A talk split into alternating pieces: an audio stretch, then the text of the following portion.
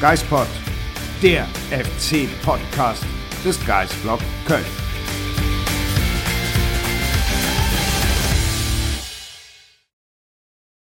Der Geistpod wird euch präsentiert vom Phantasialand. Ob aus Ihrefeld oder Habelrad, das Phantasialand bietet für jeden fantastische Erlebnisse. Denkt dieses Jahr bei der Geschenksuche auch an die Phantasialand-Gutscheine. Auf phantasialand.de findet ihr fantastische Weihnachtsgeschenke für eure Lieblingsteams, eure Freunde und Familie. Viel Spaß wünscht euch das Phantasialand. Der 1. FC Köln befindet sich noch immer in der Länderspielpause. Dafür ist Marc Mertens zurück in Köln. Marc, herzlich willkommen zurück. Vielen herzlichen Dank. Äh, schön, dass es endlich wieder den Geistpot gibt. Und zwar äh, wir beide hier zusammen auf dem Sofa. Hat es jetzt auch länger nicht gegeben. Ähm, und jetzt können wir endlich wieder über den ersten Fußballclub Köln sprechen. Das macht uns sehr viel Freude in der aktuellen Situation. Ich glaube, deswegen haben wir uns auch überlegt, das haben wir euch letzte Woche ja schon angekündigt, vielleicht heute mal nicht über die Profis zu sprechen.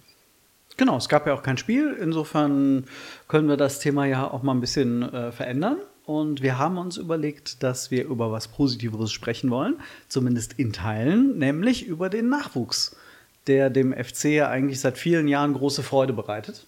Auch in dieser Saison wieder, finde ich. Das trifft vielleicht nicht in Fülle oder in Gänze auf alle Mannschaften zu, aber grundsätzlich kann man doch sehr, sehr positiv auf die Nachwuchsarbeit des FC blicken.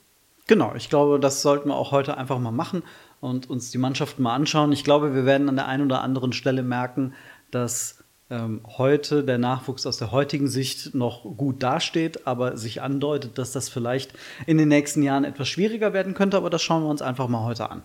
Genau, wir haben gesagt, wir gucken mal von den kleinen zu den größer werdenden Nachwuchsspielern oder Nachwuchsmannschaften beim FC und würden mit der U17 in der B-Junioren-Bundesliga Staffel West anfangen. Wie sieht es da aus, Marc? Genau, also erstmal, ihr wisst ja, dass wir ähm, beim Geistblog und auch beim Geistpod äh, nur ab der U17 aufwärts berichten. Das hat einfach damit zu tun, dass wir die ganz Jungen ähm, da aus der Schusslinie nehmen wollen. Ähm, die sollen als Kinder und Jugendliche ganz in Ruhe Fußball spielen. Und erst dann, wenn der FC selbst für sich definiert, dass es einen äh, quasi ja, einen Profisport schon ich glaub, Umfang und Profisport. Sie bezeichnen hat, ne? es selbst als in den Leistungsbereich. Und das ist, glaube ich, ab U17 findet der Leistungsbereich statt. Ja, und entsprechend gucken wir uns die mal an. U17, du hast es gesagt, B-Junioren-Bundesliga Staffel West, der erste FC Köln, liegt aktuell auf Platz 8 mit ja. 17 Punkten, 5 Siegen, 2 Unentschieden und schon 7 Niederlagen. Ich glaube, das ist auch die Mannschaft, bei der wir merken, dass beim FC hinten raus es gerade etwas dünner wird in der Entwicklung der, zumindest der Top-Talente. Ja, also die Hinrunde in der U17-Bundesliga ist auch schon beendet. Der FC hat die mit 17 Punkten abgeschlossen. Das erste Rückrundenspiel hat auch schon wieder stattgefunden. Das wurde mit 0 zu 2 leider im Derby gegen Gladbach verloren, wo das Hinspiel am ersten Spieltag ja noch relativ souverän gewonnen wurde. Das hast du sogar gesehen damals. Genau, da war ich äh, direkt am ersten Spieltag vor Ort, habe für euch äh, live getickert. Das war ein äh, vielversprechendes 3 zu 0. Und da hatte man schon das Gefühl, dass die Mannschaft eigentlich gut durch die Saison gehen könnte, wenn sie ähm, dieses Niveau entwickeln und dann auch weiterführen kann. Äh, das hat dann aber leider nicht geklappt. Nee, dann gab es auch eine relativ lange Sieglosserie, die so ein bisschen dazu geführt hat, dass sie U17 gerade so im Niemandsland der Tabelle irgendwie herumdümpelt. Aber kannst du sagen, woran das liegt, dass der Jahrgang vielleicht schwächer ist als ein paar Jahrgänge zuvor?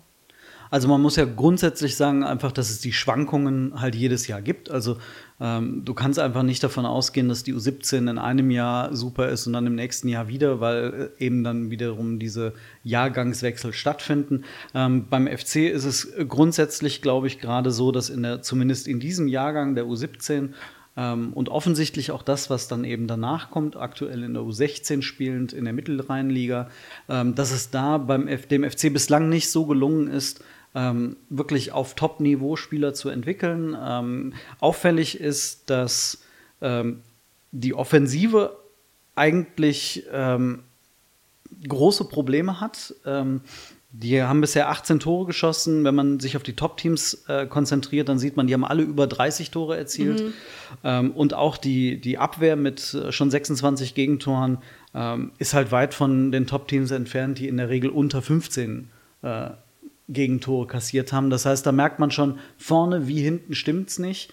Ähm, und dann können wir auf den äh, eigentlich genauso vorne wie hinten Ja. auffälligsten Spieler gucken und ähm, da weißt du sicherlich, äh, wen ich meine. Auf jeden Fall. Luis Stapelmann, Innenverteidiger, hat äh, sechs Tore für den FC bislang erzielt, die meisten von allen. Heißt, der Innenverteidiger hat ein Drittel aller U17-Tore in dieser Saison erzielt. Also da sieht man, dass vorne die Alternativen einfach ein bisschen fehlen. Und er hat in den letzten Spielen auch nicht gespielt. Ich kann es einfach nicht sagen. Ich weiß nicht, ob er verletzt ist. Ich gehe einfach mal davon aus, dass er verletzungsbedingt ein paar Spiele gefehlt hat. Und danach wird es halt schon dünn. Dann hat David Fürst drei Tore geschossen und Emir Ahmed Yakizia hat auch drei Tore geschossen.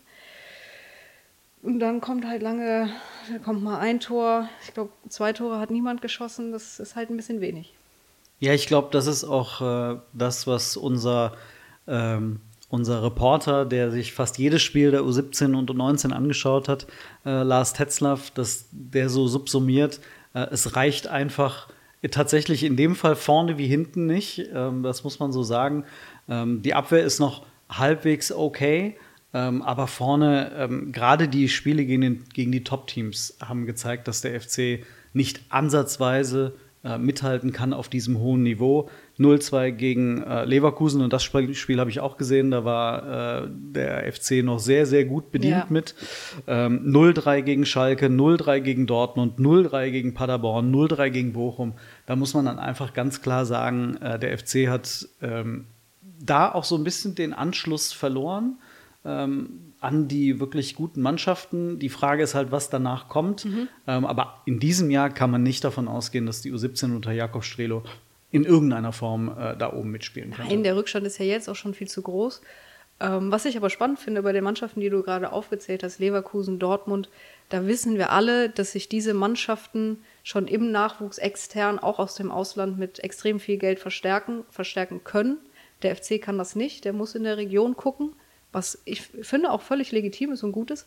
Aber Bochum und Paderborn hast du genannt, da sehe ich jetzt auch nicht, dass sie sich extrem mit viel finanziellen Mitteln im Nachwuchs verstärken. Das ist dann irgendwie so ein bisschen auffällig, dass es da gerade gelingt. Aber ist natürlich dann auch nochmal ein anderes Einzugsgebiet. Es hat ja auch manchmal jetzt wie in der letzten Saison Arminia Bielefeld gegeben, Mhm. ähm, die dann plötzlich um den Titel mitgespielt haben und dann haben jubeln dürfen, ähm, die in dieser Saison auch wieder äh, dann ein Jahr später kein Bein auf den Boden bekommen. Es ist halt jahrgangsabhängig.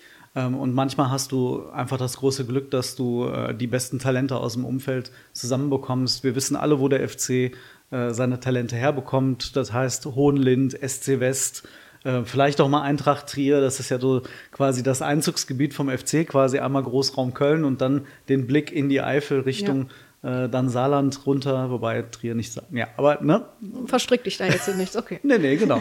äh, Richtung Eintracht Trier sagt, sagen die Nachwuchstrainer ja auch selbst, dass es äh, mit der Eintracht immer eine gute äh, Kooperation gegeben hat. Ähm, das ist also das Gebiet, während Bayer Leverkusen äh, in den letzten Jahren nach Spanien geschaut hat, zu Ajax Amsterdam geschaut hat.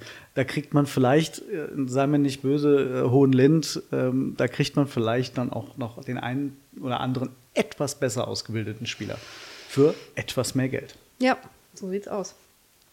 Ähm, die Mittelrheinliga U16 ähm, hat in den letzten Jahren eigentlich immer ganz gut ausgesehen. Ne? Ja, die haben, ich kann es jetzt nicht für jedes Jahr sagen, aber relativ häufig auch den Titel in der Mittelrheinliga gewonnen. Aber da läuft es auch nicht ganz so gut in dieser Saison. Nee, da ist, äh, da haben die zwar die letzten drei Spiele ge gewonnen und das war auch sehr gut so, denn ähm, vor diesen drei Spielen standen sie ganz, ganz unten drin und jetzt haben sie sich zumindest wieder mit den neun Punkten auf Platz fünf hochgesiegt quasi. Ähm, aber es zeigt doch zumindest auch da wieder, ähm, dass die ähm, Mannschaften ganz oben und auch da sind es wieder äh, Dortmund, ähm, Schalke, Leverkusen, ähm, dass die einfach da weit weg sind in der Entwicklung. Und äh, da muss der FC in meinen Augen äh, dann auch aufpassen, ähm, dass man da nicht perspektivisch auch abreißen lässt. Denn der FC will ja mit den Mitteln, die sie haben, immerhin noch ähm, nicht einfach nur um Titel mitspielen, äh, sondern sie wollen ja vor allem nach oben hin ausbilden. Aber aus der, ich weiß nicht, welche Spieler du vielleicht noch siehst, aber Luis Schapelmann ist zurzeit der Einzige, der mir aus der U17 einfallen würde, der wirklich Perspektive hätte, aktuell Richtung Profis. Ja, ich finde das jetzt in dem Alter auch noch relativ schwierig zu sagen. Manche sind in ihrem ersten U17-Jahr, die spielen nächstes Jahr nochmal U17-Bundesliga, gehen dann in die U19. Also das ist für alle da noch ein relativ weiter Weg und manchmal gibt es ja dann auch ähm, noch überraschende Entwicklungen. Von daher, auf den Bezug würde ich jetzt noch gar nicht so sehr Richtung Profi oder nicht nur beim 1. FC Köln, aber äh, Bezahlfußball gucken. Dann gucken wir auf die Mannschaft, die schon etwas näher dran ist, mhm. nämlich die U19. Ähm, da sieht es ja eigentlich sehr wechselhaft aus. Also die Saison verlief ja bisher wie so eine schöne Achterbahnfahrt. Sehr wellenförmig, ja. Also sie haben aus den ersten vier Spielen zehn Punkte geholt und dann in vier Spielen nur einen Punkt. Aus dem Pokal ausgeschieden gegen Schalke, da erinnern wir uns noch dran. Und jetzt aber wieder zwei Siege in Folge ähm, eingefahren. Und wenn du jetzt mitgerechnet hast, weißt du, wie viele Punkte das nach elf Spielen sind? Es sind nach elf Spielen mit sechs Siegen, zwei Unentschieden und drei Niederlagen. Natürlich hast du es ja aufgeschrieben. sind es 20 Punkte. Und ähm, Platz vier. Und Platz vier, ganz genau. Äh, man muss dazu sagen, dass ähm, ganz, ganz oben schon sieben Punkte weg ist. Ja. Das heißt, mit Leverkusen und Dortmund sind die beiden Mannschaften, die um die, ähm, den Einzug in die Endrunde mit der deutschen Meisterschaft spielen, doch schon so weit weg, dass man wahrscheinlich sagen wird, das wird nichts für, für die U19, aber zumindest hat man das Gefühl, dass sie ähm, dahinter zusammen mit Schalke eben den und Gladbach den Anschluss haben. Ja, wenn es diese Delle mit den vier Spielen und nur einem Punkt nicht gegeben hätte, hätte es vielleicht für ganz oben gereicht. Und wenn sie jetzt eine konstante Rückrunde spielen, würde ich gar nicht ausschließen, dass man da vielleicht nochmal anknüpfen kann, weil was dazugehört zur Saison der U19 sind auch unglaublich viele Verletzte die dann hoffentlich nach und nach zurückkommen. Im Moment fällt, glaube ich, Etienne Bouri aus und Yusufa Nyang. Und die beiden U17-WM-Fahrer fehlen natürlich auch mit Hachaui und Van der Hitz. Das heißt, wenn alle da sind, könnte ich mir schon vorstellen, dass sie eine sehr konstante Rückrunde spielen. Blasic ist schon ausgefallen. Ähm, also es gab da schon echt äh, und natürlich Potocznik ganz am Anfang ganz am der Anfang, Saison ja. mit Problemen ähm, von, seinen, von seiner, seiner mentalen Belastung mal ganz zu schweigen. Ähm, insofern da hat äh, Stefan Rutenbeck mit einigen Problemen schon zu kämpfen gehabt. Ähm, was man sagen kann auf jeden Fall, dass die Defensive sehr gut aufgestellt ist. Sie haben bisher zwölf Gegentore kassiert. Das ist ein absoluter Topwert auch in der Liga. Ähm, sind offensiv nicht so stark, wie die Namen vielleicht äh, erwarten könnten, ähm, aber vielleicht auch das den Verletzungen geschuldet, den, den Abläufen geschuldet, äh, dass man vielleicht immer wieder mit, äh, mit neuen Besetzungen antreten musste. Rutenbeck hat wahrscheinlich kein einziges Spiel auch nur in Bestbesetzung mhm. machen können bisher, ja, muss man auch sagen. Äh, insofern, ähm, Rutenbeck macht mal wieder, äh, könnte man sagen, das, das Beste draus mhm. ähm, und bringt vor allem die Spieler entweder in ihre Nationalmannschaften oder in die U21 schon rein. Ja, wenn du die Defensive ansprichst, wir können ja anfangen. Blasic im Tor ist U18 Nationaltorhüter. Dann die beiden Kapitäne, die sich das Amt teilen, Pauli und Telle, die machen das super gut. Also Pauli ist ja eh ein Schrank und Telle hat sich körperlich, glaube ich, auch sehr gut entwickelt. Rechtsverteidiger, gerade bei der U17-WM haben wir angesprochen mit von der Hitz. Matti Wagner auf der linken Seite ist U19-Nationalspieler. Also da sind schon richtig gute Jungs. Ja, und jetzt beispielsweise bei der U17-WM äh, hört man mit äh, Hachawi, ähm, wirklich großes Lob äh, vom DFB für einen total unauffälligen Spieler auf den ersten Blick, aber einen, der als Sechser äh, zweikampfstark agiert und dann, wenn er Zweikämpfe gewinnt, sofort umschaltet ja. und den Weg nach vorne sucht. Eigentlich das, was so einen modernen Sechser auch ausmacht. Laufstark, zweikampfstark und dann sofort nach der Balleroberung den Blick nach vorne. Also äh, vielleicht ist das ein Spieler, auf den man dann auch mal schauen kann. Ähm, zumal er jetzt noch zum jungen Jahrgang ja. gehört. Also äh, da setzt ja auch Rutenbeck auch in dieser Saison teilweise gezwungenermaßen, aber auch ganz bewusst dann teilweise drauf, ähm, auch diesen jungen Jahrgang sofort schon unterzubringen und einzusetzen. Insofern ähm, scheint die U19 zumindest so auszu, ausgestattet zu sein, ähm, dass sich da äh, wieder einiges entwickeln kann. Ich finde auch mit Blick auf die Spieler, die die Mannschaft im Sommer jetzt in Richtung äh, Regionalliga verlassen haben. Also du hast Deal, Downs, Weschenbach, Bakatukanda, Kujovic, Finkgräfe, auch Touré, der jetzt zwar in der U21 nicht zum Zug kommt, aber der war ja auch absoluter Leistungsträger in der letzten Saison. Ja, und Simnica, der ja auch noch Pokalsieger war, aber jetzt in Stuttgart spielt. Das sind schon ordentlich Qualität, die da verloren gegangen ist. Ich glaube, dieser 2004er Jahrgang ist das, äh, sind diese Talente, von denen der FC jahrelang in der U17 genauso wie in der U19 dann gezehrt hat und die jetzt in die U21 gekommen sind, da werden wir gleich noch drüber sprechen, da merkt man dann auch, was für eine Qualität da hochgegangen ist. Ja. Auf der anderen Seite für eine Qualität, die gerade fehlt, äh, aber trotzdem, die immerhin in großem Maße aufgefangen wird.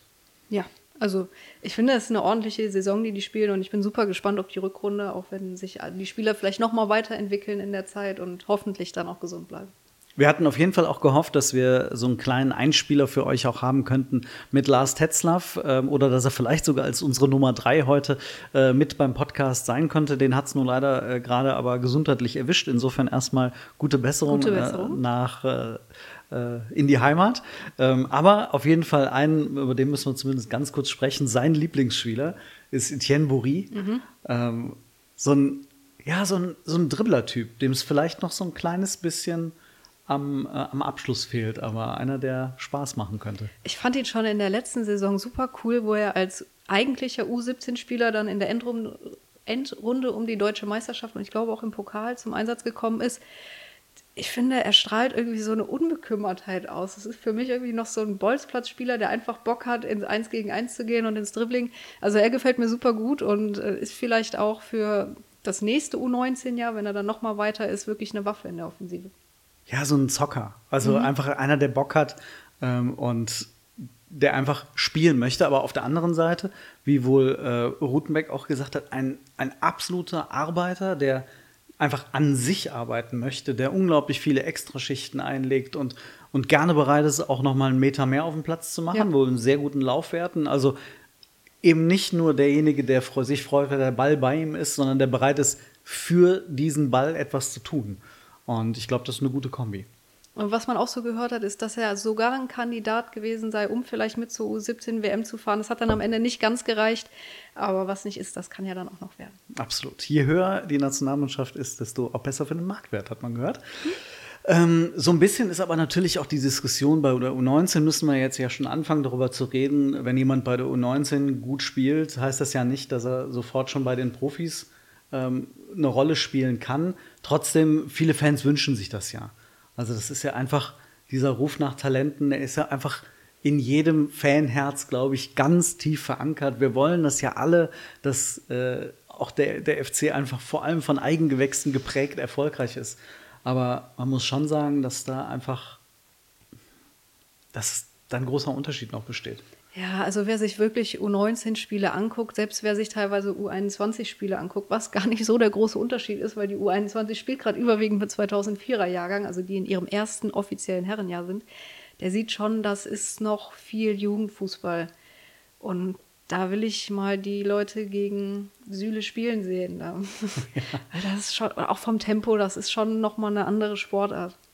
Ja, ich würde schätzen, wenn wir dann gleich über Justin Deal und so sprechen, ich würde Justin Deal gerne mal gegen Delicht beispielsweise sehen oder Upamecano. Ich glaube, da wird er dann plötzlich auch mal ganz kurz merken, dass es etwas anderer Fußball ist, wie du sagtest, vielleicht auch eine andere Sportart. Und gerade natürlich noch mal, wenn du auf Bori oder Potocznik runtergehst, da noch mal ganz viel mehr. Also ähm, es gibt, glaube ich, Gründe, warum Baumgart nicht einfach nicht alle mit nach oben zieht.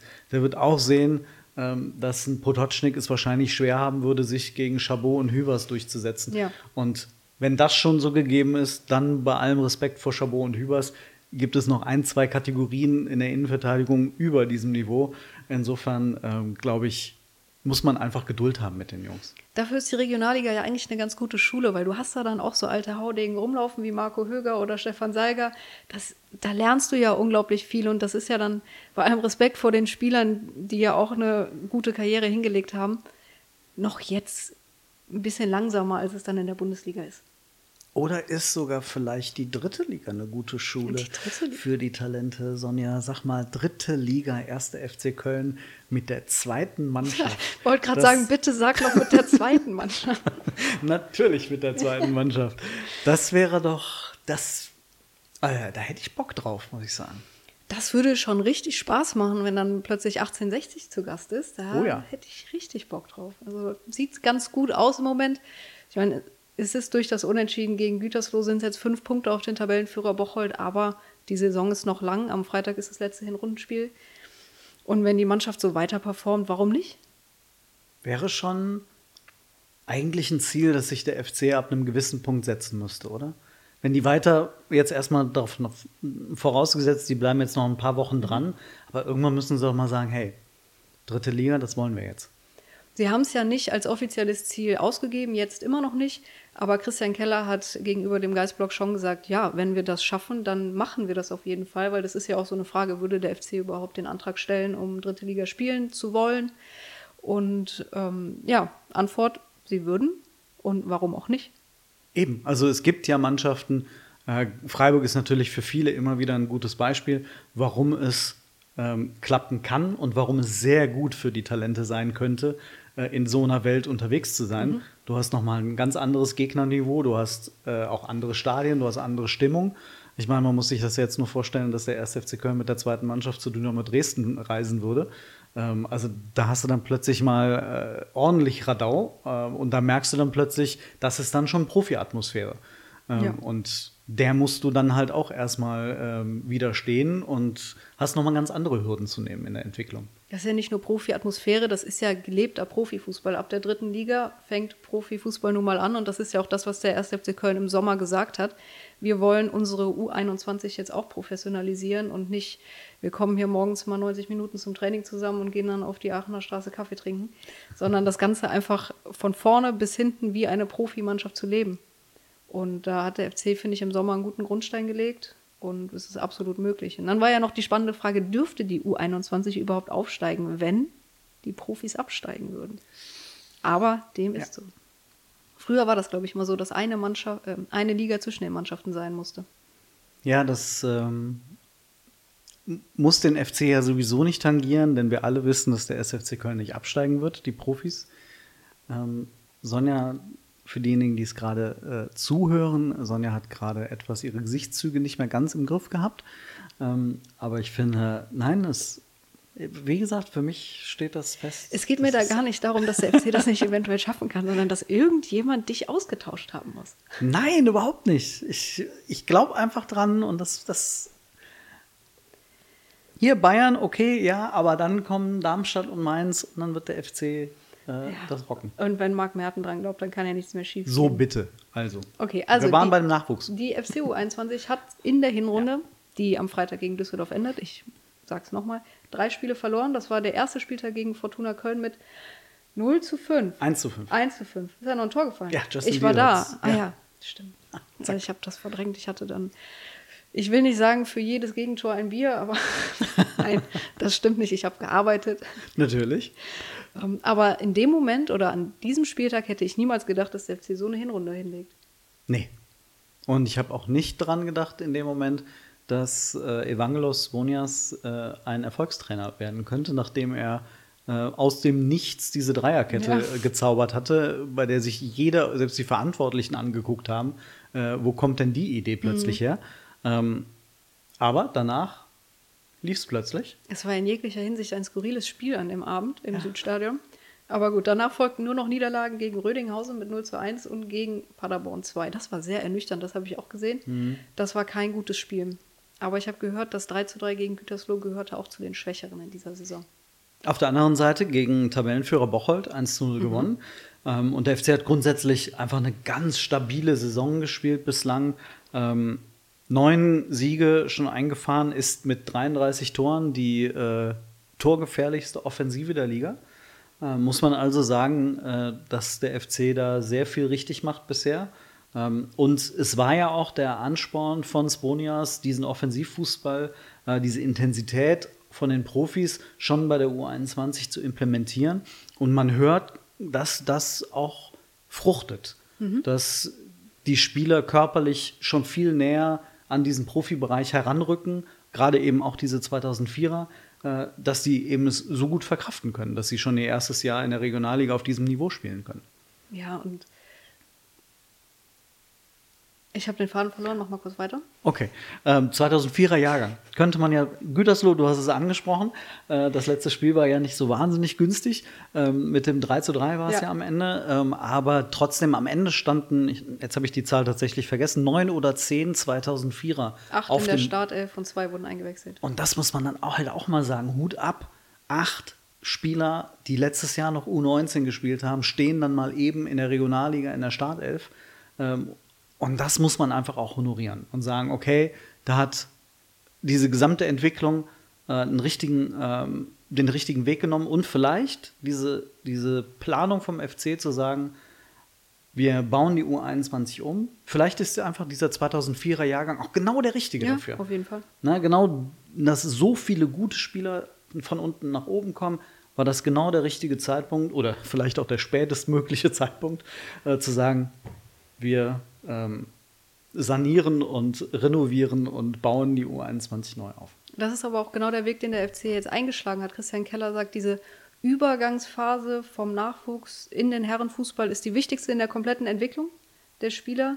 Und eigentlich will der FC so weit gehen, dass in den nächsten Jahren der ältere U19-Jahrgang schon bei der U21 spielt. Das hat man jetzt mit Marlon Monning probiert. Das funktioniert nicht, weil er, glaube ich, 15 Minuten bisher in dieser Saison gespielt hat. Er könnte noch U19 spielen, aber man sagt auch, was soll der Junge jetzt ein drittes Jahr U19 spielen, weil er auch aus der U17 ein Jahr vorgezogen wurde nach oben. Der muss sich jetzt halt im Herrenfußball durchsetzen. Momentan klappt es noch nicht, aber vielleicht kommt das noch. Aber vielleicht ist das ja auch dann eher so quasi stückweise, dass man immer mal wieder einen Spieler rausnimmt und schon oben einbaut. Man hat es ja in der Vergangenheit zumindest mal für so gegen Ende einer Saison immer versucht, dass man dann vielleicht ein, zwei Spieler äh, dann schon mal hochnimmt. Und so kann man halt die Spieler vielleicht schon ein Jahr früher, dann direkt zu Saisonbeginn ähm, hochnehmen. Also da würde man äh, eher sicherlich nächste Saison dann auch schon über den ein oder anderen U19-Spieler äh, dann auch wieder nachdenken. Also äh, ich glaube, da äh, geht der FC zumindest mit der richtigen Idee ans Werk. Und ob das dann jetzt am Ende die Regionalliga oder die dritte Liga werden wird nächste Saison, ich glaube, solange der FC auch in der Regionalliga ganz oben mitspielt, ähm, weiß man, dass man die Spieler sehr gut entwickeln kann. Ja, ich glaube, es würde jetzt auch gar nicht so einen großen Unterschied machen, ob die U21 in einer möglichen dritten Liga direkt wieder runtergehen würde, weil das einfach Erfahrungen sind, die du dann mitnimmst für die Spieler und du dann natürlich auch nochmal ganz andere Möglichkeiten hättest. Hm, Vielleicht ist so ein bisschen das Vorbild aktuell vom FC ähm, Salzburg mit dem FC Liefering. Ist ja so ein bisschen das Farmteam und beim FC Liefering sind zwei Drittel des gesamten Kaders eigentlich noch spielberechtigt in der U19. Also, dass du halt relativ früh einfach Herrenfußball spielst. Ja, ich glaube, diese Leipzig-Salzburg-Lieferkette, Lieferkette, ähm, die funktioniert da, glaube ich, ganz gut, weil sie einfach über viele, viele Jahre etabliert wurde. Und das muss sich beim FC erst aus eigenem Antrieb, im eigenen Verein, ohne RB oder irgendeinen anderen äh, Geldgeber im Hintergrund etablieren. Aber ich glaube, der FC tut gut daran, äh, diesen Weg zu gehen. Und ähm, wie du sagst, wenn es in der dritten Liga dann vielleicht noch nicht reicht, auf der anderen Seite glaube ich, dass die dritte Liga für den einen oder anderen Profi dann wieder auch deutlich reizvoller sein könnte, ähm, um dann aber auch mal einige Dinge auszuprobieren, wenn man aus einer Verletzung kommt. Also in der dritten Liga spielt, glaube ich, äh, der ein oder andere FC-Profi dann deutlich lieber, der sonst normalerweise auf der Tribüne sitzen würde. Ja. Und man sieht das ja jetzt aktuell schon. Also es gibt natürlich die ein oder andere Profi-Unterstützung im Laufe der Saison, immer wieder. Katterbach, Limnios, Dietz, die haben alle schon da unten gespielt. Ähm, und Thielmann ja auch. Gut auch. Ut auch. Also die haben normalerweise jetzt, also gerade wenn ich jetzt an, an Ut und, und Thielmann denke und auch Limnios hat in der vierten Liga nichts zu suchen. Ähm, das muss man einfach ganz klar sagen. Katterbach äh, auch nicht, aber da ist die dritte Liga mindestens genauso gut, wenn nicht sogar noch besser für die, um äh, einfach ganz schnell wieder in Form zu kommen. Ähm, und so kann man dann am Ende ja trotzdem auch die Liga halten. Ja, und ich finde auch, es ist eigentlich wichtig für die Nachwuchsspieler, die aktuell in der U19 sind, ähm, den Sprung in die U21 nicht als, ich habe es nicht zu den Profis geschafft zu sehen, sondern als die U21 ist die älteste Nachwuchsmannschaft, die der erste FC Köln hat. Und es ist für mich der natürliche Schritt, erstmal aus der U19 zu einem U21 zu kommen und darüber den Weg zu den Profis zu schaffen. Und ich glaube, über diese Definition haben wir auch schon mal gesprochen. Die U19-Bundesliga bedeutet nicht, dass der nächste Schritt die Profi-Bundesliga ist. Ja. Da ist so viel dazwischen. Du hast es vorhin ja eine andere Welt bzw. eine andere Sportart genannt. Das müssen wir auch ganz klar äh, so unterstreichen. Ähm, und da hat äh, der FC auch durchaus recht, darauf zu verweisen und zu sagen, Leute, nach der U19-Bundesliga kommt nicht automatisch die Profi-Bundesliga. Das muss vielleicht der ein oder andere äh, Spieler aus der U19 ähm, oder auch das Elternteil oder der Berater vielleicht auch mal akzeptieren. Und diese Formulierung U21 ist der natürliche letzte Schritt der Ausbildung, ist ja genau richtig. Ja. Jetzt haben wir einen Spieler in der Regionalliga, der schießt da alles kurz und klein. Ist aber trotzdem kein Thema bei den Profis. Du meinst bestimmt Damien Downs? Ja, der hat auch immerhin schon fünf Tore erzielt, mhm. aber auch schon Bundesliga-Minuten gesammelt in dieser Saison. Ja, den meinen wir nicht. Justin Deal natürlich. Ja. Klar. Bester Torschütze, bester Scorer, zehn Tore, acht Vorlagen. Brauchst du nichts zu sagen. Also die Regionalliga ist mal mindestens eine Liga zu schlecht für ihn. Ja, der Typ ist eine Granate. Das Schlimme ist, das wissen ja alle im Verein. Ja. Aber sie versuchen es, glaube ich, immer noch, ihn davon zu überzeugen und zu unterschreiben. So klingt alles, was wir hören, oder? Ja, eigentlich schon. Ja, also, und warum auch nicht? Warum solltest du das Talent aufgeben? Du musst bis zum letzten Tag versuchen, ihn davon zu überzeugen. Das Einzige ist halt, er muss auch verstehen, solange er sich nicht zum FC bekennt, hat er kein Anrecht darauf, bei den Profis zu spielen. Das ist zumindest meine Meinung. Ich verstehe das schon. Oder würdest du sagen, lock ihn damit? Was hast du zu verlieren? Nee, ich sehe das ähnlich wie du, aber ich verstehe die Argumentation dahingehend nicht, dass er in der U21 eigentlich dann auch einen Platz für ein Talent blockieren würde. So dass halt Pinto aktuell immer nur Joker ist und der hat auch schon vier Tore erzielt. Auch wieder wahr. Ach ja, es ist schwierig. Man könnte ja auch argumentieren äh, und sagen, keine Ahnung, warum hast du Farida Adidu geholt, wenn du Justin Deal hast?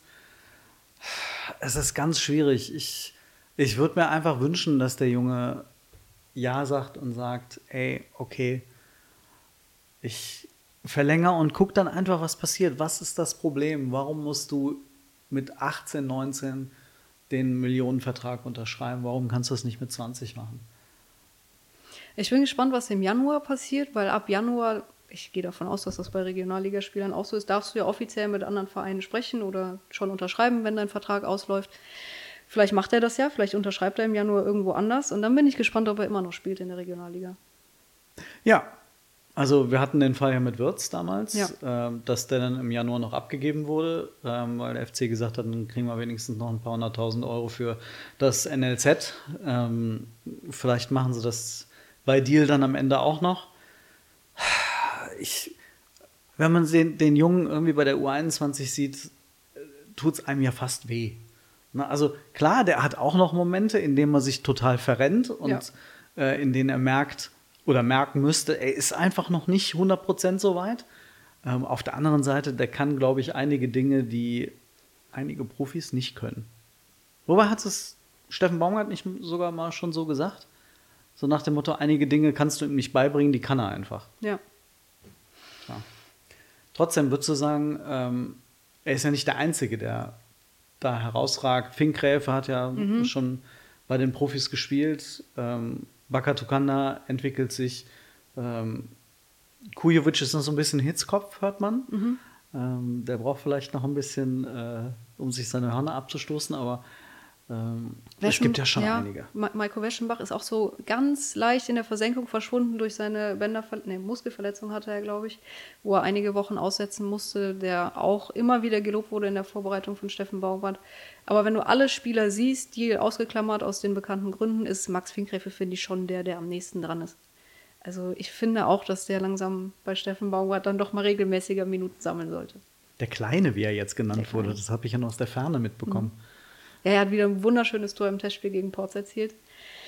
Und ohne den anderen äh, arrivierten Kräften dazu nahe treten zu wollen, das, was in den letzten Wochen da gezeigt wurde, das kann Max Finkgräfe gar nicht so viel schlechter machen.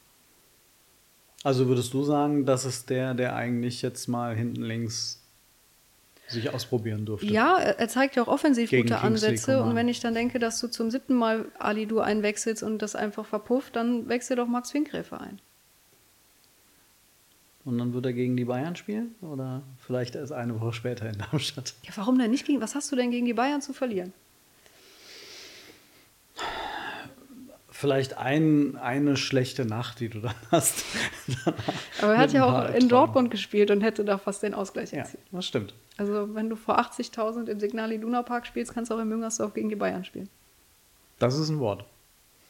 Ja, ähm, Aber wir wissen wahrscheinlich, dass es nicht so kommen wird. Mal gucken. Also äh, ich höre ja tatsächlich äh, immer noch, äh, wir wollen natürlich jetzt nicht nochmal über Bochum reden, aber wir, äh, ich höre immer noch äh, Schaudergeschichten von diesem Spiel. Und äh, du denkst da immer noch nicht gerne zurück. Ähm, und insofern, ähm, vielleicht hat das auch nochmal Konsequenzen, was da in Bochum passiert ist. Also wer weiß. Werden wir in dieser Woche sehen. Auf jeden Fall. Äh, du hast schon gesagt, Freitagabend ist Großkampftag. Der FC spielt gegen die Bayern. Äh, die U21 ist ja auch der FC. Aber die Profi FC-Profis, Männer spielen gegen die Bayern. Die FC-Profis U21 mhm. äh, spielen äh, bei Fortuna Düsseldorf. Ja. Äh, ist dann der Abschluss der Hinrunde. Und dann geht es äh, so richtig los im Kampf um den Aufstieg und bei den anderen um den Klassenerhalt. Ähm, was, wenn du jetzt eine Wette abschließen würdest, äh, welche Spieler wir aus U19 und U21 dieses Jahr noch als Debütanten äh, beim FC, bei den Profis in der Bundesliga sehen? Auf wen würdest du da tippen? Das heißt, Finkgräf und Downs sind schon raus. Ja, die sind schon raus. Oh, dann sage ich, sehen wir keinen mehr. Oh, okay. Vom Gefühl her glaube ich einfach, weil ich da jetzt keinen sehe, der sich derart aufdrängt, weil die Youngsters sind ja auch jetzt wieder im Training der U21, die trainieren ja außer Max Finkgräfe gar nicht mehr bei den Profis. Mhm. Von daher, also vorausgesetzt, wenn Justin Deal seinen Profivertrag unterschreibt, also seinen Vertrag, dann würden wir den noch sehen, aber das halte ich aktuell jetzt auch eher für unrealistisch. hm. Ich hätte jetzt zumindest an Weschenbach noch gedacht, mhm. weil Baumgart den so, so geil gefunden hat in der, in der Sommervorbereitung. Und ich hatte irgendwie das Gefühl, der mag den total, der steht auf den. Ja, aber und wenn der, der so ein also bisschen aus der Verletzung jetzt dann wiederkommt, sich Stück für Stück ranarbeitet, dass das einer sein könnte? Ich hätte das zu dem Zeitpunkt gedacht, als ähm, der FC plötzlich gefühlt nur noch Matthias Olesen auf der 6 hatte. äh, als es auf der 6 sehr, sehr dünn wurde, aber da war Weschenbach ja dann leider auch verletzt. Und in der Vorbereitung hatte er sehr viel Rechtsverteidiger gespielt mhm. aus Mangel an Alternativen. Jetzt hat der FC Carstensen und Schmitz da sehe ich jetzt nicht, dass Weschenbach da vorbeikommt. Na gut, okay. Dann du sagst keinen und ich sag Weschenbach. Okay. Wir werden am Ende der Saison ganz genau hingeschaut haben. Und dann ist es am Ende Marco Höger. der, sein, der sein überraschendes Comeback auf der ja. 6 feiert. Ja, das würde ich feiern, muss ich ganz ehrlich sagen. Nee, ich nicht.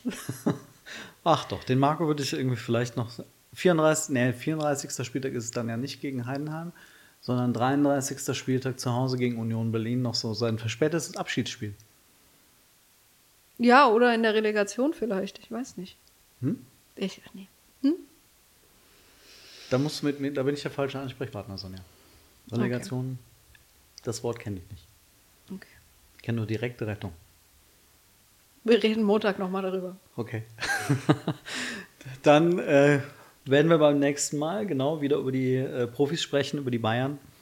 Und wenn ihr mal Fragen haben solltet äh, zu Nachwuchsthemen, dann schickt ihr uns auf jeden Fall mal. Der Lars wird sich dann intensiv darum kümmern. Und ähm, dann werden wir auf jeden Fall auch in der Rückrunde wieder nochmal ausführlich über den Nachwuchs sprechen, denn äh, es gibt einfach spannende Jungs, über die es zu sprechen lohnt. So sieht's aus. Dann eine schöne Woche und bis nächste Woche. Tschüss.